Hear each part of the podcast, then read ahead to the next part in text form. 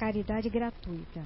Muitos reclamam da falta de tempo para poder melhor fazer o bem, mas nem se dão conta do manancial que lhes é facultado dentro das suas próprias forças. Esse manancial é a prece que, se juntando com a fé raciocinada, é uma das maiores caridades no âmbito pessoal, como no alcance dos que necessitam. A prece bem sentida, bem direcionada, é um instrumento maravilhoso, tanto para quem faz, mas principalmente para quem recebe. A prece pode nos libertar de energias que aurimos no dia a dia e de, de outros que vêm angustiados em seu próprio anátemas, nos seus próprios anátemas. A prece acorda o melhor de nosso magnetismo pessoal. A prece bem sentida alcança e atravessa as distâncias mais longínquas que não imaginais poder alcançar. A prece é a caridade que não custa nada, é gratuita. Nós mesmos a fizemos e aprendemos que existem inúmeras modalidades de preces. Durante um tempo, nossa prece foi a própria ação, depois a prece, compreensão, depois a prece, louvor e por último, vivenciei a prece meditativa, que é a mais abrangente para o equilíbrio do planeta. Não importa seu tipo de prece, o importante é fazê-la, é usá-la como a mais sublime das caridades, que é dai gratuitamente o dom que recebemos gratuitamente. Muito respeitosamente, impresse por todos, Irmã Lúcia.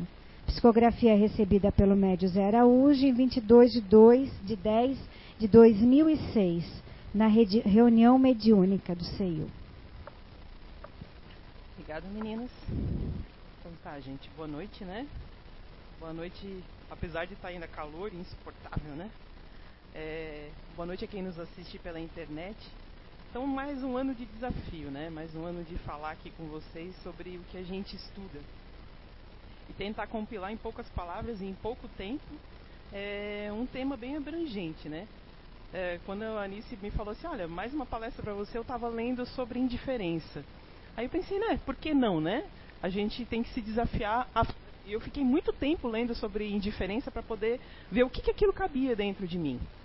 E vou dividir um pouquinho aqui com vocês, então, o que eu o que eu consegui juntar, mas de uma forma mais é, menos, como eu vou dizer, menos teórica, né? Uma forma mais leve, uma forma que a gente possa incorporar na nossa vida, na nossa prática diária. Então eu vou começar a falar, é, a falar sobre esse tema com uma historinha. Né? Vamos ver se vai funcionar. Eu tenho aqui. Ó. Isso aqui muita, eu falei muitas vezes na salinha das crianças. É uma fábula que eu usava uh, com eles para falar sobre a responsabilidade que a gente tem uns com os outros. Então eu vou contar para vocês o, como é que é a historinha. Então existia uma dona de uma fazenda que tinha muitos bichos de estimação. De, dentre esses bichos vão ser três personagens principais aqui. Era uma vaca, uma galinha e um porco. E nessa fazenda também tinha uma dispensa, onde a dona dessa fazenda armazenava tudo que, se, eh, tudo que a terra dava e tudo que os bichinhos produziam, né? E nessa dispensa tinha um clandestino lá, morava um ratinho. E a dona da fazenda ficou muito é, chateada, incomodada com aquele ratinho lá comendo as coisas que ela, que ela guardava lá. E, e, e colocou, resolveu colocar uma ratoeira para pegar o ratinho. O ratinho, quando viu aquilo ali, ficou assustado e falou: Meu Deus, eu preciso compartilhar com alguém, alguém precisa me ajudar. E correu, foi falar lá para a dona Vaca: Dona Vaca, a senhora não vai acreditar. A dona da fazenda colocou uma ratoeira. Eu estou correndo perigo a qualquer momento eu posso ser pego por essa ratoeira, né? Eu, eu corro risco de vida. A vaca olhou para ele, né, de forma bem simpática e falou: Olha só, é problema teu. Né? Ratoeiras não pegam vacas. Eu não tenho nada a ver com isso. Você que se vire. E o ratinho não se conformou, né? Ele, muito triste, ele foi até o porco e contou a mesma história. Seu porco, o senhor não vai acreditar. A dona da fazenda colocou uma ratoeira lá agora eu estou prestes a perder a vida e qualquer momento, a qualquer descuido meu, posso cair naquela ratoeira. O porco olhou para o rato e falou: Olha, meu amigo, o máximo que eu posso fazer é rezar por você. Ratoeiras não pegam porcos. Né? Uh, eu não tenho nada a ver com isso, você que se vire. é problema seu, eu nunca vou lá na dispensa.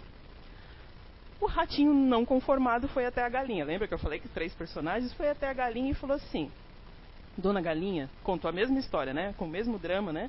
Compartilhou com a galinha. Dona Galinha, eu corro risco de vida, a senhora precisa me ajudar. A galinha falou assim: Olha, eu não, não vou até a dispensa, tudo que eu como me é trazido até aqui, eu não preciso me preocupar, isso é problema seu.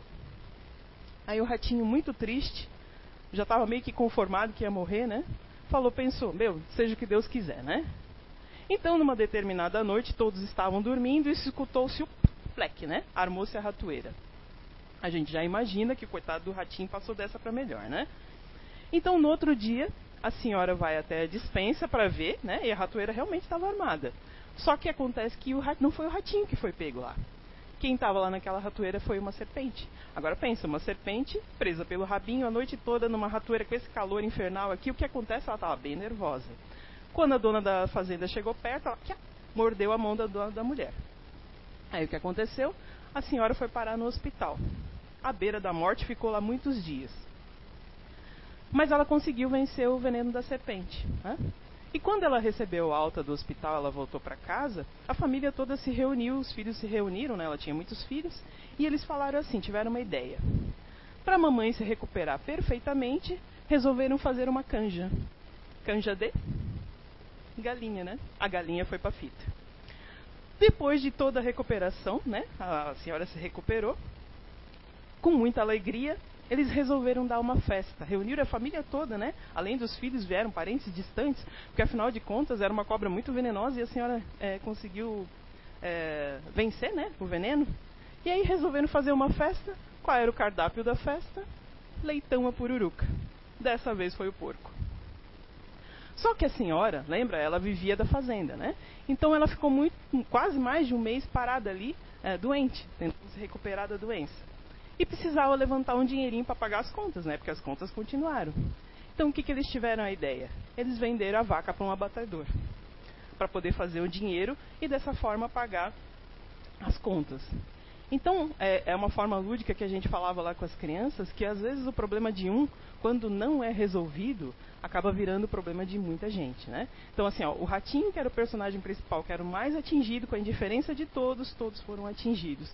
E o rato se safou, né? O clandestino se safou. É, e quando eu estava ali fazendo, é, é, vendo essa palestra, eu gosto de ouvir vários, né? A gente cataloga algumas coisas e eu, eu, gosto de ouvir várias vertentes, assim. Eu gosto de ouvir evangélicos, espíritas, não sei. E, e, a, e a, um rapaz, é, o nome dele é Tiago Rodrigues, se eu não me engano. Ele é um pastor evangélico bem novinho. Ele falou, ele falou umas palavras que me chamaram muita atenção e eu vou dividir aqui com vocês, né? A maior parte de nós não se importa muito com o problema dos outros. Se um sofre, todos deveriam se importar, mas não é assim que acontece.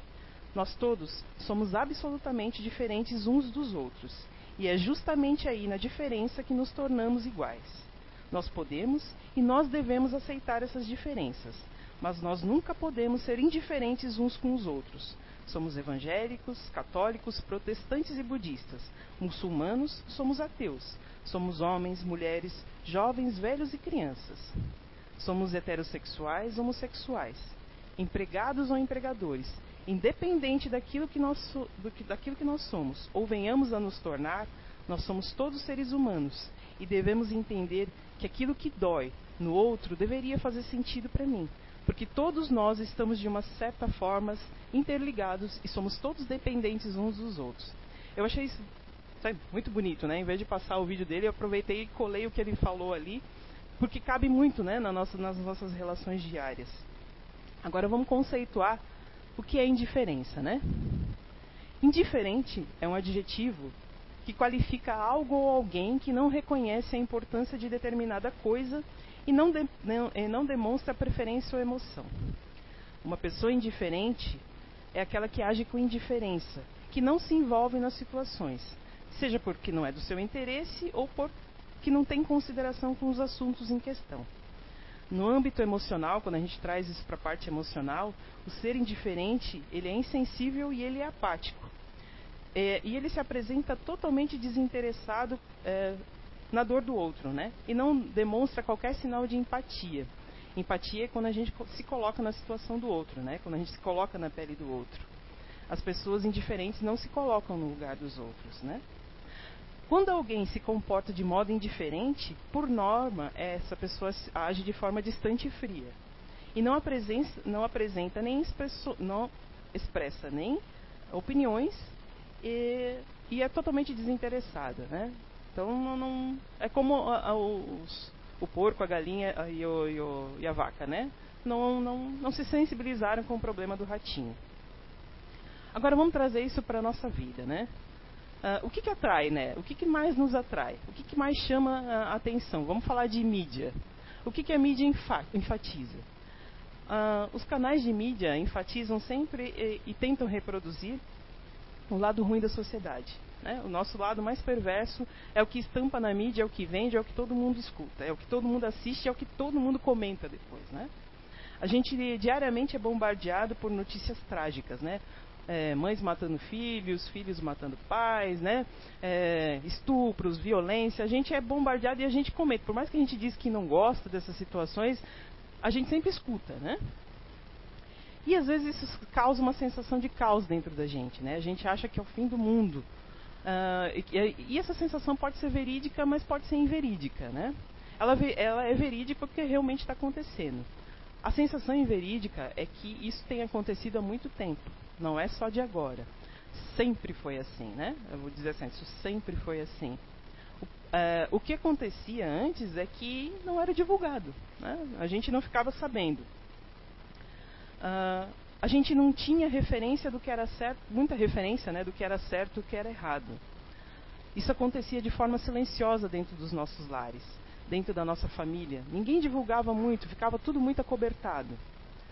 Então hoje, falando hoje de, de direito, né, que eu conheço muito pouco, mas me interessa um pouquinho, quando a gente, quando a gente fala da lei da palmada, que ela é questionável, né? muitas, muitas pessoas questionam, porque é uma invasão do Estado na, na, na, na criação dos teus filhos. O objetivo dessa lei não é o Estado invadir a privacidade das pessoas. É, é, é evitar os espancamentos é, e as agressões e as humilhações que as crianças é, recebiam antigamente sobre o cunho de educa da educação. Né?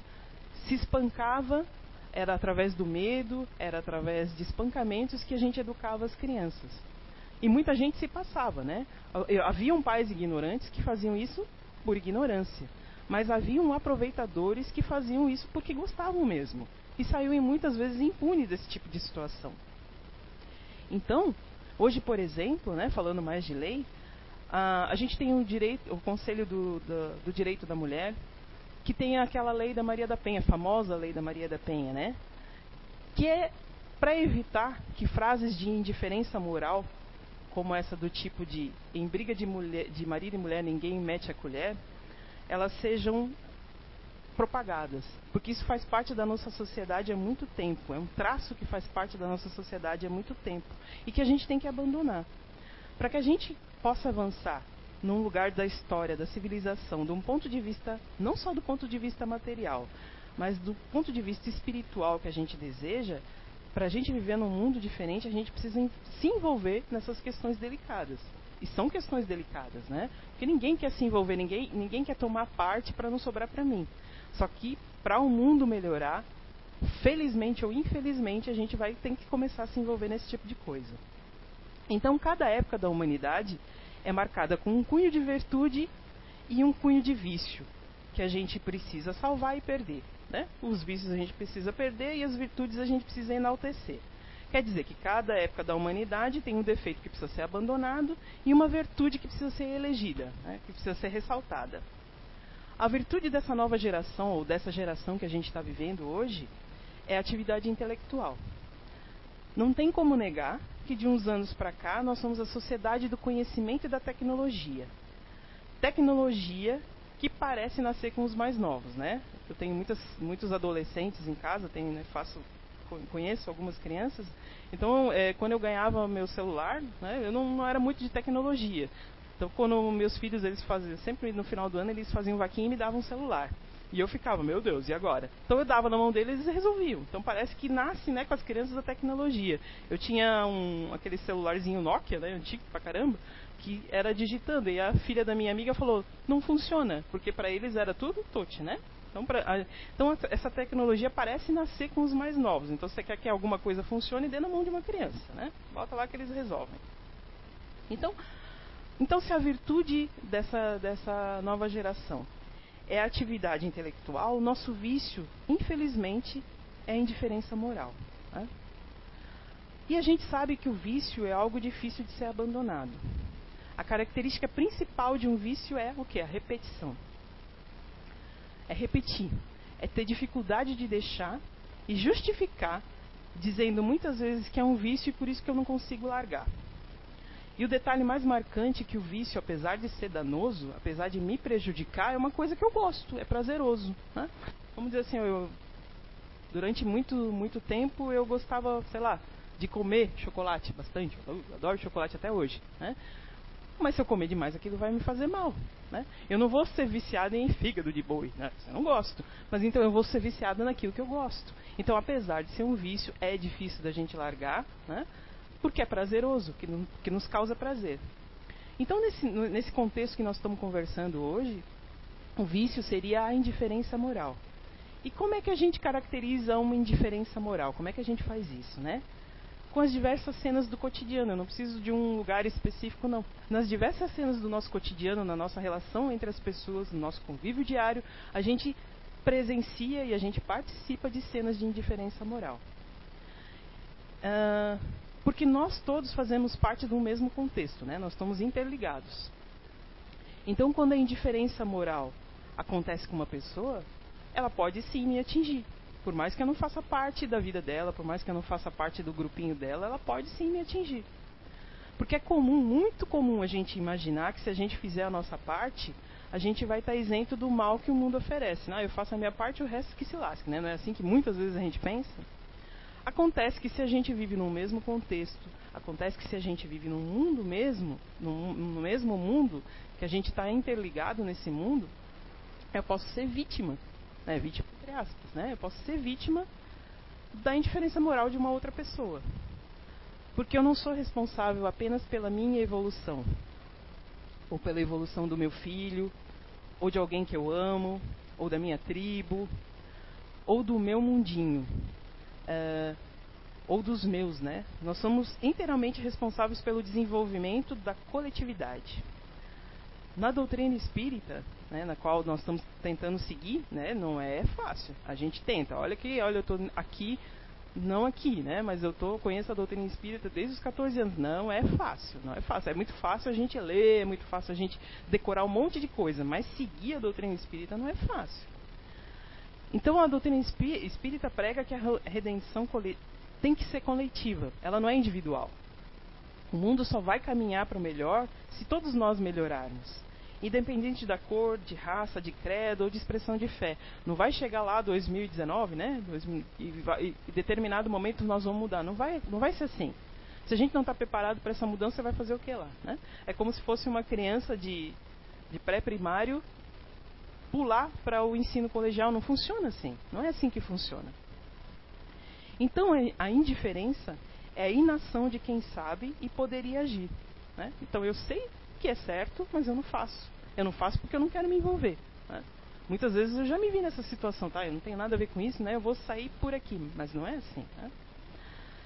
Porque o mal provocado, o mal ele pode ser provocado uh, pela inocência e pela ignorância das pessoas que não conhecem a lei do amor. Mas a indiferença moral, ela é provocada porque por quem sabe que é certo e que não faz. Então eu sei que não é, que é o que é certo ou o que é errado e eu não faço. E sobre esse tipo de atitude, há sempre um peso maior no compromisso que nós temos com as leis divinas. Por isso que às vezes a gente fala assim, meu, fulano é sem vergonha, passa a perna em todo mundo, é, não tem moral nenhuma, vive como se fosse e tem sorte. Eu que sou aqui, estou aqui, sou do bem, procuro fazer o bem e não tenho sorte. Não é sorte, é responsabilidade. A responsabilidade, né, a gente acha, Deus é tão é, soberano que não vai botar um peso maior do que aquilo que a gente pode carregar. O problema é que a gente não quer carregar peso nenhum, né? A gente quer viver uma vida bem de boa. E não é assim, né? Mas para que haja um comprometimento em uma relação com essa mudança de atitude, precisa existir um certo grau de sensibilidade de cada um, né, individual, no qual a gente pode chamar de maturidade do senso moral. Eu só vou ter indiferença moral quando eu não tenho essa maturidade. A partir do momento que eu vou ganhando essa maturidade, eu vou ter eu vou ter menos indiferença moral com os meus com os meus semelhantes ou comigo mesmo, né? A gente mais lá na frente pode ver que às vezes a gente faz com a gente mesmo. Então tem pessoas que mesmo muito jovens já têm essa maturidade desenvolvida, né? A gente vê né, crianças ou jovens ou é, pessoas é, é, muito novas que têm um senso moral muito desenvolvido. É comum as crianças não terem um senso moral, né? Então elas falam o que elas pensam, mesmo que isso vá ferir outra pessoa. Mas a gente sabe que isso não é só característica infantil, né? Tem muita gente adulta que faz isso. Isso é falta de caridade. Além de falta de moral, é falta de caridade com o outro. Existem também pessoas que são muito cultas, que são muito inteligentes, que não têm moral nenhuma. Enquanto tem outras que são simples e que têm. A gente também conhece pessoas que não têm é, acesso a uma cultura acadêmica formal, né, que não podem estudar, que não se formam, que não têm graduação. Uh, e, no entanto, vive, é, tem um, um, senso um senso muito forte de justiça. Uh, e vivem como se conhecesse toda uma doutrina jurídica. Né? Ela sabe o que é certo, que ela sabe o que é errado, ela sabe o conceito do que pode ou que não pode fazer. Enquanto tem pessoas que têm um conhecimento acadêmico profundo, mestrado, MMA, pós, o escambau, mas que vivem sem um senso moral nenhum. Né? Ah, e tiram proveito disso, né? Tiram proveito da, da posição que elas têm para viver de forma amoral. Nós também conhecemos pessoas que são maduras e que são moralmente infantilizadas. Querem tudo do meu jeito, tudo para mim, tudo primeiro eu. Né? Isso é criança de 3, 4 anos, né? Quando a gente tem filhos de 3, sobrinhos de 3, 4 anos, é bem a fase do primeiro eu, é meu, eu quero para mim. Então tem adultos que são assim infantilizados. E também a gente conhece pessoas do nosso convívio, né, jovens, das nossas famílias, parentes, amigos, que manifestam desde muito cedo um senso moral bastante amplo, bem determinado e claro. Ninguém ensinou para aquela criatura como agir, ela simplesmente age. Né? Enquanto nós temos o, o, adulto que não amadurece, que ele é infantilizado, a gente tem a criança que antecipadamente amadurece esse senso moral. Então a gente pode concluir, com base na, nas experiências sucessivas, né? A gente acredita em reencarnação. A gente, é, então a gente pode concluir que através das, dessas experiências reencarnatórias existem pessoas que tiveram uma experiência uh, anterior de amadurecimento moral tão impactante que se manifesta uh, desde que ela encarna inclusive na infância. Né? São aquelas crianças que não dão trabalho, que não incomodam, né? que, que a gente tem pouco problema. Né? São poucas, né? A maioria das crianças, quando chegam lá, principalmente na fase da adolescência, incomoda um pouquinho, né? Enquanto outros que ainda patinando no próprio projeto evolutivo, né? vamos dizer que a gente sempre patina em algum, tem alguma questão sempre que é muito delicada para nós, para cada um de vocês, para cada um, pra, ou mesmo para mim, né? Tem sempre uma questão que ainda é muito delicada a gente continua sem maturidade. Né? Vamos dizer, eu vou, vou, usar por mim, né? Eu sei que eu tenho que tomar certas atitudes e eu fico pensando, ai, não, hoje não, ai, hoje não, hoje não. Quando vê o negócio já virou uma bola de neve, né? E eu estou lá no meio e como é que eu vou resolver, né? Então, assim, mesmo eu me conhecendo, mesmo eu sabendo que eu preciso e eu ainda patino nisso. Né? Então, essas pessoas que ainda não conquistaram essa maturidade, elas têm meio que um nevoeiro. Não conseguem observar além do próprio ego não conseguem romper facilmente com seus gostos e seus hábitos. Elas não compreendem que pode haver coisa melhor além daquilo que elas vivem e possuem. Né? São pessoas que se apegam muito mais à matéria, vivem muito mais a vida material do que a vida moral, do que a vida espiritual. Né? Lembra que algumas vezes eh, já foi falado aqui na casa, eu também já falei em algumas algumas palestras, que a gente hoje, na nossa sociedade, a gente vive, vive o paradigma do materialismo, né? Então, cargo, posição social, status, tudo tem importância. A gente trata as pessoas diferente de acordo com a, com a conta bancária. É, isso é involuntário, né? É, de cada um. Isso é involuntário de cada um e não é o correto. Então, assim, é, tão, tanto não é correto que às vezes pessoas muito moralmente é, desenvolvidas são muito simples e a gente não presta atenção nela, né? Ninguém dá nada por ela. Mas aí quando a pessoa começa a falar, quando abre a boca para dizer alguma coisa, fica, meu Deus, né? Quantas vezes? E quantas pessoas que têm acesso a um monte de coisa, abre a boca são os boçais. Né? Então, no caso específico de nós aqui espíritas, são aquelas pessoas né, que são atraídas mais pelas manifestações espirituais, pelas psicografias, por, né, por, não que isso não seja é, disponível para nós. Mas quando a gente entra numa casa espírita, quando a gente atravessa aquela porta ali, a gente tem que vir atrás das propostas morais que são é, discutidas aqui. Isso é o mais importante. Todo o resto é só consequência. Né? As manifestações espíritas vão ser consequências daquilo que a gente vem como proposta moral. Elas não querem se reformar. A gente mesmo às vezes fica assim, não vou fazer, não quero. Né? A gente tem umas teimosias. Uh, elas querem mais, as pessoas querem mais o fenômeno do que a reforma. A gente quer se curar das nossas doenças, mas a gente não quer curar o comportamento que causa, que gera essas doenças em nós. Porque isso exige esforço, tá? Exige com que a gente saia do nosso, da nossa zona de conforto. Tá? Exige muito, muito esforço da, da nossa, exige muito esforço pessoal. A cura das doenças elas podem ser conquistadas pelos nossos méritos, né? E pelos nossos créditos, uh, uh, merecimento pessoal. Agora, a reforma moral, vamos dizer que é uma saúde preventiva. Porque se a doença, em alguns aspectos, é, manifesta o meu adoecer moral, né? Algumas pessoas, infelizmente, elas precisam ficar doentes para se despertar de alguma coisa. Na medida que eu amadureço moralmente, a doença não é mais uma necessidade da minha evolução. Né? Então, assim, quanto mais eu me melhoro, menos eu vou sofrer. Só que essa melhora exige esforço nosso. Não dá para recuar diante da evolução. A lei do progresso ela opera sempre, sem cessar. Embora tenham pessoas que queiram terceirizar essa evolução.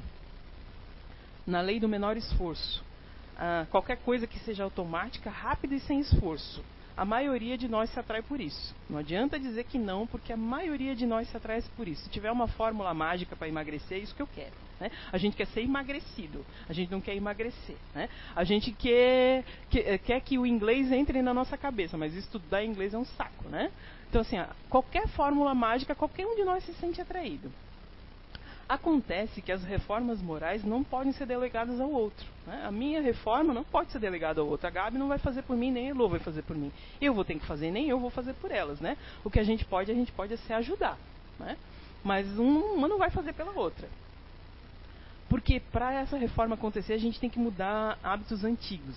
E esses hábitos, às vezes, não são só dessa existência, né? São de existências pretéritas que estão tão enraizadas na gente que a gente não sabe por que gosta, mas gosta, não sabe por que faz, mas faz. Né? Ah, então isso exige esforço. Não é só lá na infância que a gente adquire maus hábitos, não. A gente traz, infelizmente, do passado. E também a gente acaba sempre preferindo a companhia das pessoas que participam das nossas fraquezas, né? Então, se eu gosto de festa, eu me junto com quem gosta de festa. Se eu gosto de beber, eu me junto com quem gosta de beber. Se eu sou, eu, se eu roubo, eu me junto com quem rouba, né? Dizem com quem tu andas que eu direi quem tu és, né? Aquela frase antiga. Então, eu vou ficar normalmente junto de quem concorda comigo. E esse pessoal que quer reforma íntima, que procura o homem integral, que busca, que busca a si mesmo, né? O negocinho cansativo, né? A maioria das pessoas fala, meu, tu é beata, né? Vai lá de novo. Hã? Vai fazer o que lá de novo enfiada na CEIU? Ficar refletindo sobre as emoções, ficar se, se perguntando se foi bom ou se foi ruim durante é, a tua, o teu dia, é uma coisa chata. É uma coisa chata porque quando a gente vai fazer o balanço do, daquilo que a gente foi durante o dia, nem sempre a gente foi legal, né? Então não dá para ter um ritualzinho aí, uma coisa rápida, alguma coisa simples, a gente paga alguém, alguém faz um trabalhinho e a gente se melhora? Não, não dá. Né? É uma reforma de cada um, não existe milagre. Porque a gente sempre é, é chamado a responsabilidade daquilo que a gente faz na nossa esfera pessoal pode até demorar, a gente pode até achar que está enganando, que está tudo certo, mas não está. Né? Quando, já pensou quando a gente chegar lá no mundo espiritual e falar, vamos assistir tua vida. Vamos sentar aqui, né? Vamos passar a vidinha de cada um aqui. Né? Será que a gente ficaria confortável com isso? Uh, então não é uma, um, se não é um rito externo, né? Se não é um rito, se não é uma coisa externa, como é que a gente vai se salvar? Como é que a gente vai fazer essa tarefa? Como é que a gente vai operacionalizar a nossa evolução? A gente aqui na, na, na doutrina espírita pode, pode se basear. Eu gosto muito de uma passagem é, do Evangelho segundo o Espiritismo que é o homem de bem. Mas vamos combinar, né? É, aquilo ali é tipo uma prova da FUVEST. A FUVEST em São Paulo é um dos, dos vestibulares mais difíceis, né? Então, assim, para mim, ainda hoje, homem, a passagem do homem de meia é como se eu tivesse numa prova da FUVEST. Tipo assim, ali 100 questões eu acertasse umas 20, olhe lá. Né? Mas a gente pode se basear por isso. A gente pode se nortear por isso. A gente pode se nortear também sobre o verdadeiro espírita. A gente tem literaturas que nos ajudem, que nos ajudam, né? A gente pode se basear, pode se direcionar, pode se nortear com isso. Mas lembra, a tarefa vai ser sempre minha. Então, esses, essas pessoas que conseguem ir além do fenômeno e fazer essa reforma têm algo em comum, uh, que é a sua transformação. Então, aquilo que eu leio, aquilo que eu ouço, aquilo que eu assisto, impacta tão forte dentro de mim, mexe tanto comigo, que eu falo: Meu Deus, eu preciso ser uma pessoa melhor. Né? Eu fico pensando assim, né? Eu um, né, a gente aqui na doutrina espírita acha, conceitua o umbral como um inferno, né? Uh, qual que é o teu inferno? Para mim é passar calor, cara. Se eu tiver que passar calor, a eternidade. Não, não, não. Melhor. Eu, ainda hoje eu estava brincando com uma colega. Falei, meu Deus, eu preciso ser uma pessoa melhor, porque eu detesto esse calor. Né? Então, assim, ó, cada um de nós vai ver o que está pegando dentro de si. Né? O, o, o, qual, qual, é o teu calcanhar de Aquiles? Né? O que, que você precisa melhorar? E então você reconhece então essas pessoas que querem se melhorar pelas transformações e pelo esforço que ela faz para se melhorar. O que a gente precisa é se aceitar, né? Se conhecer e se aceitar. Né? Eu, eu me conheço, eu sei que eu não, nem sempre tomo as é, atitude na hora que precisa tomar, eu sei disso, mas eu não vou ficar me justificando só por isso. Eu preciso trabalhar isso dentro de mim, eu preciso me melhorar. A aceitação é para eu saber o defeito que eu tenho, mas não é para só ficar me justificando, é para eu me melhorar. Né? Então, é possível na aceitação desenvolver a mudança. Então, indiferença moral é daquele que escuta, entende, mas não atende. Né? Porque aqueles que não têm moral nenhuma não, não, não são moralmente indiferentes. Se eu não tenho moral, se eu não tenho conhecimento, eu não sou indiferente. Né? é, eles não conhecem nada. Né? Existem pessoas que são assim, hoje em dia ainda existem pessoas que são assim. Então elas não perdem noites de sono que nem a gente perde em conflito moral, pensando: meu Deus do céu, eu não devia ter feito isso. Né? Se eu pudesse voltar atrás, eu não, ti, não tinha feito isso. Então, as pessoas que não têm conhecimento moral não têm esse tipo de problema, não. Agora, se você já perde o sono pensando que deveria ter feito uma coisa melhor, é sinal que o conhecimento moral já está te atingindo. Né? E porque todo conhecimento hoje, na, na, na idade, que, na tecnologia que a gente vive, no mundo que a gente vive, todo conhecimento é, com essa indiferença moral, sem moralidade, ela vai trazer dor. A gente vai derrapar se a gente só for pelo lado do conhecimento e não trazer a moralidade junto. Um exemplo é que primeiro a gente explodiu aquelas duas cidades lá do, do, do Japão, Hiroshima e Nagasaki, nós usamos a energia nuclear para explodir primeiro aquela cidade e detonar com tudo. E só depois a gente foi ver que dá para fazer radioterapia e curar o câncer com aquilo. Né? Então primeiro a gente mata, depois a gente vê, não, posso fazer uma coisa melhor. Então assim, é, tem uma frase que diz assim, se você quer testar o caráter de um homem, dê-lhe poder, né? É, como que seria o poder na mão da gente? Né? A gente quer muito poder, mas como é que seria esse poder na tua mão?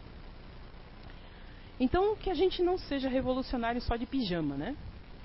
sentados em frente da TV, indignados com o mundo, com a maldade humana, sem mover uma palha para mudar a nossa história e a história das pessoas que nos cercam. Que sejamos mais do que meros curtidores de mensagens positivas, de dar o like lá no Facebook quando alguém bota uma frase bem legal, né?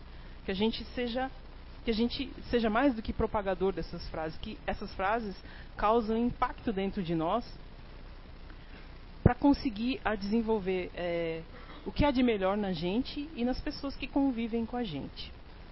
Então, para falar de é, indiferença moral, eu dei um conceitozinho, né?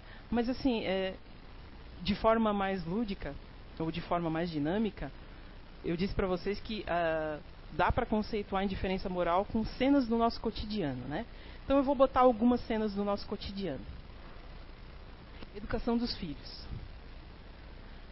A gente precisa tirar um pouco a visão romanceada que a gente tem da educação dos nossos filhos. Antigamente era na agressão, na paulada, no vai para lá.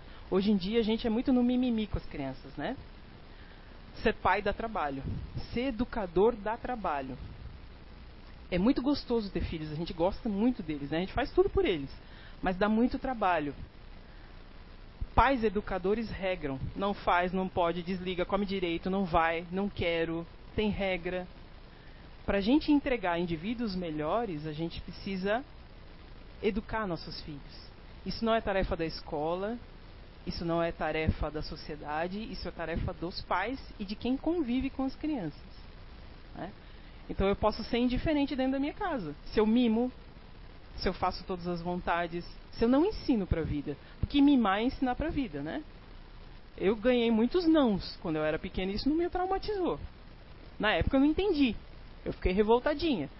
Mas depois quando a gente cresce, a gente vê, meu, minha mãe, né? Com quatro filhas mulheres lá em São Paulo, se ela não levasse a gente em rédea curta, e ela não. E ela era de boa, assim. Eu dava umas escapadas. Mas ela era de boa. Né? Então se a gente não educar nossos filhos de forma coerente, como é que vai ser a sociedade, né? Ah. Outro tópico que causa bastante problema, né? Brigas conjugais. Aqui eu botei alguns tópicos que me chamaram a atenção, tá, gente? Quando eu fui estudar, foram coisas que me chamaram a atenção. Mas eu convido a vocês a refletirem o que chamam a atenção de vocês na vida de vocês. Brigas conjugais. A gente não pode se meter na vida dos outros, né? Eu sou uma que eu não me meto muito não. Mas a gente pode ficar de olho.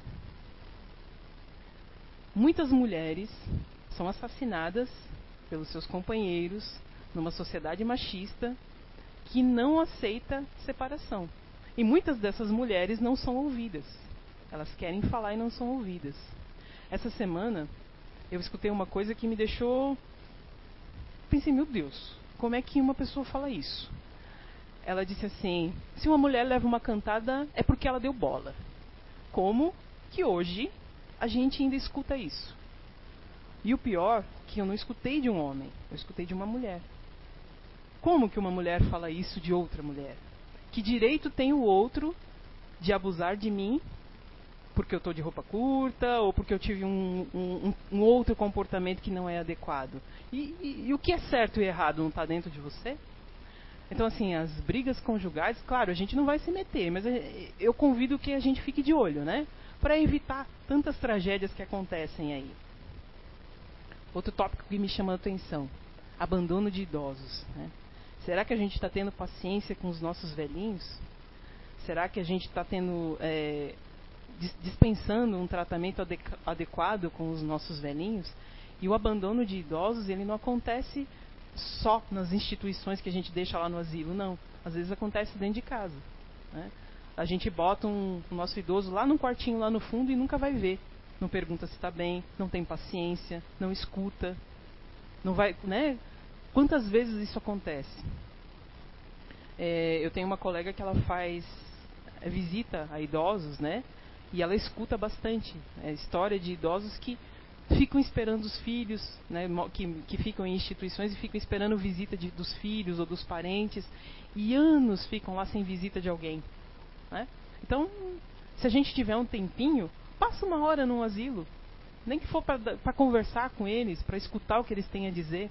Porque é, os idosos seremos nós no futuro, né?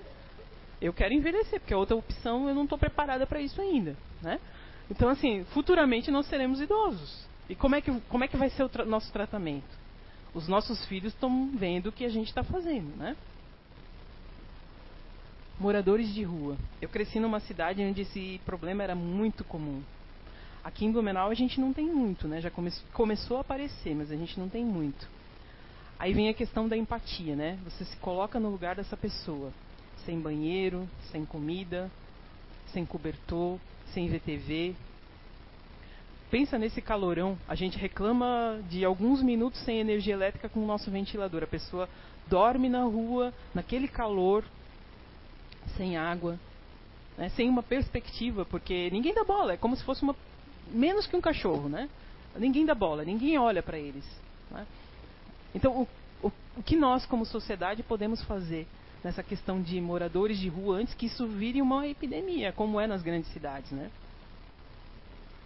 Cabe a cada um refletir sobre isso.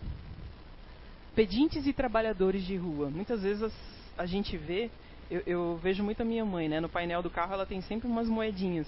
E a gente é proibido de pegar aquelas moedinhas porque são para as pessoas que às vezes vêm pedir, né? No, no, no, no, semáforo ou, ou nos, nas coisas. E aí a, algumas pessoas eu já escutei falar assim, ah, eu não dou, eu não dou dinheiro, porque você não sabe o que, que vai fazer, vai comprar droga, vai não sei o quê. Mas uma moedinha que eu dou para essa pessoa evita com que ela roube, né?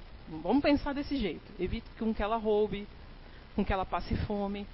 Uh, muitas crianças são exploradas, né, como pedintes. Né? Muitos pais, infelizmente, exploram as crianças como pedintes. Mas em que situação que vivem esses pais? Eu tenho uma vizinha que eu acho muito bonito o trabalho que ela faz, né? A, a postura que ela tem. Às vezes vão pessoas vender, vender maçã do amor, vender paninho de prato, essas coisas vão, vão vender. E ela sempre pergunta se a pessoa está com fome. E a maioria das vezes as pessoas estão com fome, estão com sede. Então ela fala: senta aí na calçada que eu já vou. Né? E ela faz um prato de comida, leva uma garrafinha de água e a pessoa come. Enquanto a pessoa está ali comendo, ela fica conversando. Às vezes ela não tem dinheiro para comprar o que a pessoa está tá ali vendendo, né? Mas ela dispensou uma atenção que a maioria de nós, inclusive eu, não tem, não faz. Né? Então, olhando esse exemplo dela, né, dela, pensar, ó, tô na, tô na doutrina espírita desde os meus 14 anos, já mais de 40 não faço isso. Ela, uma pessoa já idosa, tem essa postura. Então, assim, são pequenas cenas do nosso cotidiano que demonstram a nossa ainda fraqueza moral. Né? Usuários de drogas. É, é, outro, outro problema grande né, na nossa sociedade. Eu penso que a gente não deve apoiar essas pessoas, mas a gente precisa ampará-las. Né? Porque de uma dependência, de um vício, às vezes a coisa se torna muito grande, né? São roubos, são, é, é, é, são inúmeras coisas que acontecem com pessoas que são usuárias de drogas e a família dessas pessoas, né? Então eu contribuo é, com, com, com esses usuários quando eu compro um celular barato sem procedência, né? Quando eu compro alguma coisa baratinha de uma pessoa dos noiazinhos, né? Como, é, como são chamados, né? Então, assim, é, e esses noiazinhos, eles podem ser nossos filhos. Eles podem ser. Essas coisas acontecem, às vezes, normalmente acontece dentro de casa e a gente não percebe. Só quando o negócio está bem grande é que a gente vai, vai, vai tomar conta da situação. Né?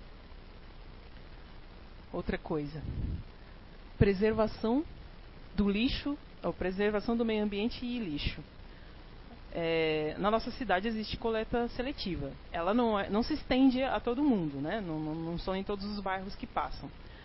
Mas na maioria dos lugares tem aquelas latinhas de lixo coloridas, né?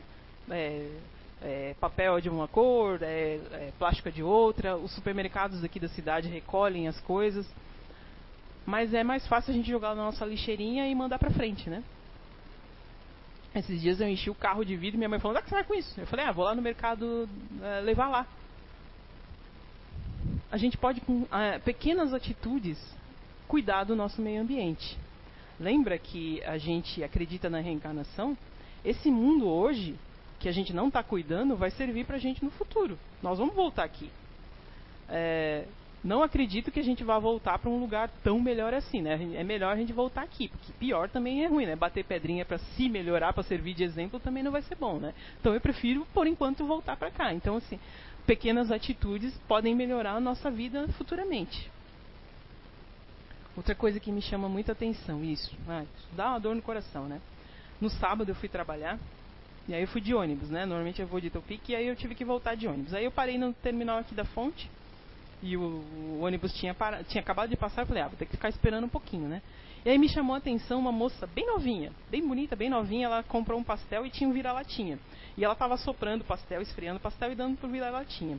Eu estava de óculos escuro, porque eh, eu me emociono muito com essas coisas, assim, sabe? Durante muito tempo eu reprimi essas emoções dentro de mim, hoje eu já relaxo e deixo, né? Então, me emocionou aquilo, sabe? Ela cuidando, era uma cadelinha, aliás, era uma cachorrinha. Ela estava virando lixo, a moça viu, pegou e comprou um pastel e estava dividindo com a cachorrinha. Eu algumas vezes fiz isso, né? Eu pego a topique ali no, no, na frente do, do quartel, ali no, na frente do, do bombeiro, ali no, no Garcia, e eu tinha sempre um coleguinha que eu levava um café para mim e outro para ele. Ele ficava sempre me esperando. E ela estava dividindo o pastelzinho com aquele cachorro. E logo veio o outro, então ela estava dividindo com um e com o outro. Aí eu fico pensando, né? Olha a situação.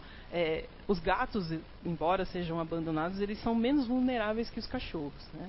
Os cachorros são mais vulneráveis, eles são mais dóceis, então eles são mais vulneráveis à maldade humana. Agora eu fico pensando, aquela cadelinha ali toda assustada, né? Ela, a, menina demorou até pegar a confiança dela. Que aí ela leu o pastel e depois dividiu um copinho de água e a cachorrinha tomou. Então os cachorros são mais é, vulneráveis. Aí fico pensando, um cachorrinho, uma cadelinha, né? Normalmente eles abandonam as cadelinhas. Uma cadelinha novinha, com seis meses, entra no cio, abandonada na rua. Né? Sem entender, porque é, o cio é uma manifestação do organismo do cachorro, né? Aí vem 20, 30 cachorros querendo cruzar com aquela cadelinha que nem entende o que está acontecendo com ela, né? Vamos se botar na situação. Vamos, já que nós, nós somos os seres humanos aqui, vamos se colocar nessa situação. Né? 20, 30 cachorros querendo cruzar com aquela cadelinha. O sofrimento desse bichinho. Aí depois ela dá cria. Aquela, eu fico imaginando assim, as minhas cachorras elas foram jogadas no lixo. Eu encontrei elas no lixo. Eu tenho três. Eu tinha quatro, minha velhinha faleceu. Então, hoje eu tenho três pestinhas. Então, assim, é... será que nós, seres humanos, hoje, na condição que nós temos, nós não, não, podemos enxergar isso de uma outra visão? Você não precisa gostar de cachorro, você não precisa levar para casa, mimar. Mas a gente pode respeitar esse bichinho, não abandonar. Se você não pode, não pega. Se você não gosta, não judia. Né? Então, é, é para mim, os, os, animais abandonados é uma coisa que mexe muito ainda comigo. Discriminação e preconceito. Como a Jaque deu na, na, na, palestra passada, eu também não entendo muito preconceito, sabe? Eu tô, às vezes eu, fico, eu fazia antes de conhecer a doutrina espírita, eu era ainda muito adolescente, eu, falava, eu ficava pensando, meu Deus, será que eu, eu não sou uma pessoa normal? Porque eu não vejo problema, né? Em gostar, não, não vejo em azul, não vejo problema. Né? Eu, tinha isso dentro de mim. Então, muitas pessoas ainda sofrem preconceito e discriminação no mundo hoje ainda, né, de tanta tecnologia, de tanta informação, as pessoas ainda são discriminadas. A gente ainda sofre discriminação. E qual é a nossa postura diante disso? Como é que a gente se comporta diante disso? Como é que eu me comporto vendo outra pessoa sendo discriminada? Qual que é a nossa postura diante disso? Né? Outra coisa, isso é uma coisa muito grave, né? Que existe desde sempre e vai existir até que as pessoas não, não vamos dizer que não haja uh, público para isso, né? Infelizmente, o abuso e a exploração sexual acontecem com muitas pessoas. Muitas pessoas são enganadas com promessas de trabalho no exterior e acabam sendo escravizadas.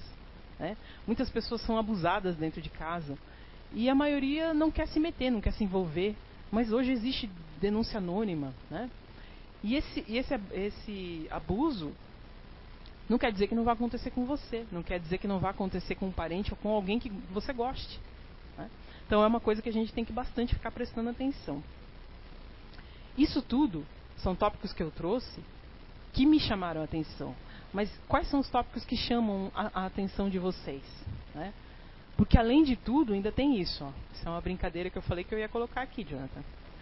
Isso eu ganhei de um colega meu, né? a gente tenta amar o próximo, mas tem certos próximos que dificultam isso, né? Tem, tem gente que é carne de pescoço, né, cara?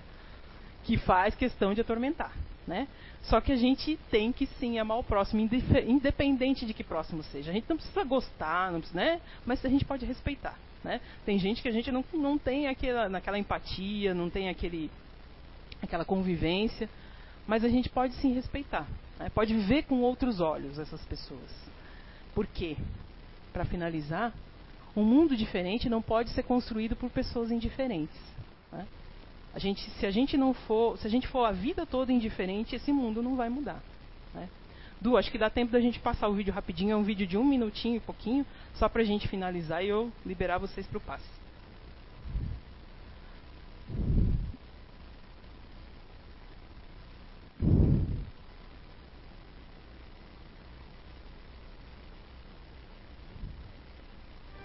Deixa eu ver se eu entendi. A senhora me chamou aqui para fazer uma reforma. Sim. E não é aqui na sua casa? Não. É na casa de quem? Na casa de ninguém. Como eu te expliquei, eu quero uma reforma em mim. Ah, uma reforma na senhora. Bobeirinha. Quanto é que fica assim por baixo? Não, o que acontece é que a gente não faz reforma em pessoa, entendeu? A gente só faz reforma mesmo em casa. Por que a senhora não procura um cirurgião plástico? Não é esse tipo de reforma, não, rapaz. É uma reforma íntima. Íntimo. É. A sua empresa não, não se chama Reforma Tudo? Sim, mas sem intimidade. Deixa eu te explicar melhor. Eu sou uma pessoa meio complicada, às vezes. Não muito. Uma fofoquinha de vez em quando, uma implicância aqui com um vizinho ou outro. Tem aquela mulher do trabalho que eu também não suporto. Eu tenho lá minhas imperfeições. Ah, mas eu, quem não tem, né? Pois é. Eu queria dar uma guaribada na moral, entende? Eu acho que coisinha boba. Uma emassada só acho que já resolve. Mas aí não é uma coisa mais particular mesmo da senhora com a senhora mesmo? Mas isso dá muito trabalho. E aí por isso que eu resolvi terceirizar o serviço. Uma coisinha boba. Não precisa ser uma reforma geral, não. Olha só, minha senhora, isso não vai dar certo. Ah, mas é só uma demora na fachada, se tiver. Não, mas só na fachada não dá, porque a fachada descasca um dia, né? A senhora, como é que fica por dentro? Mas nem com souvenir?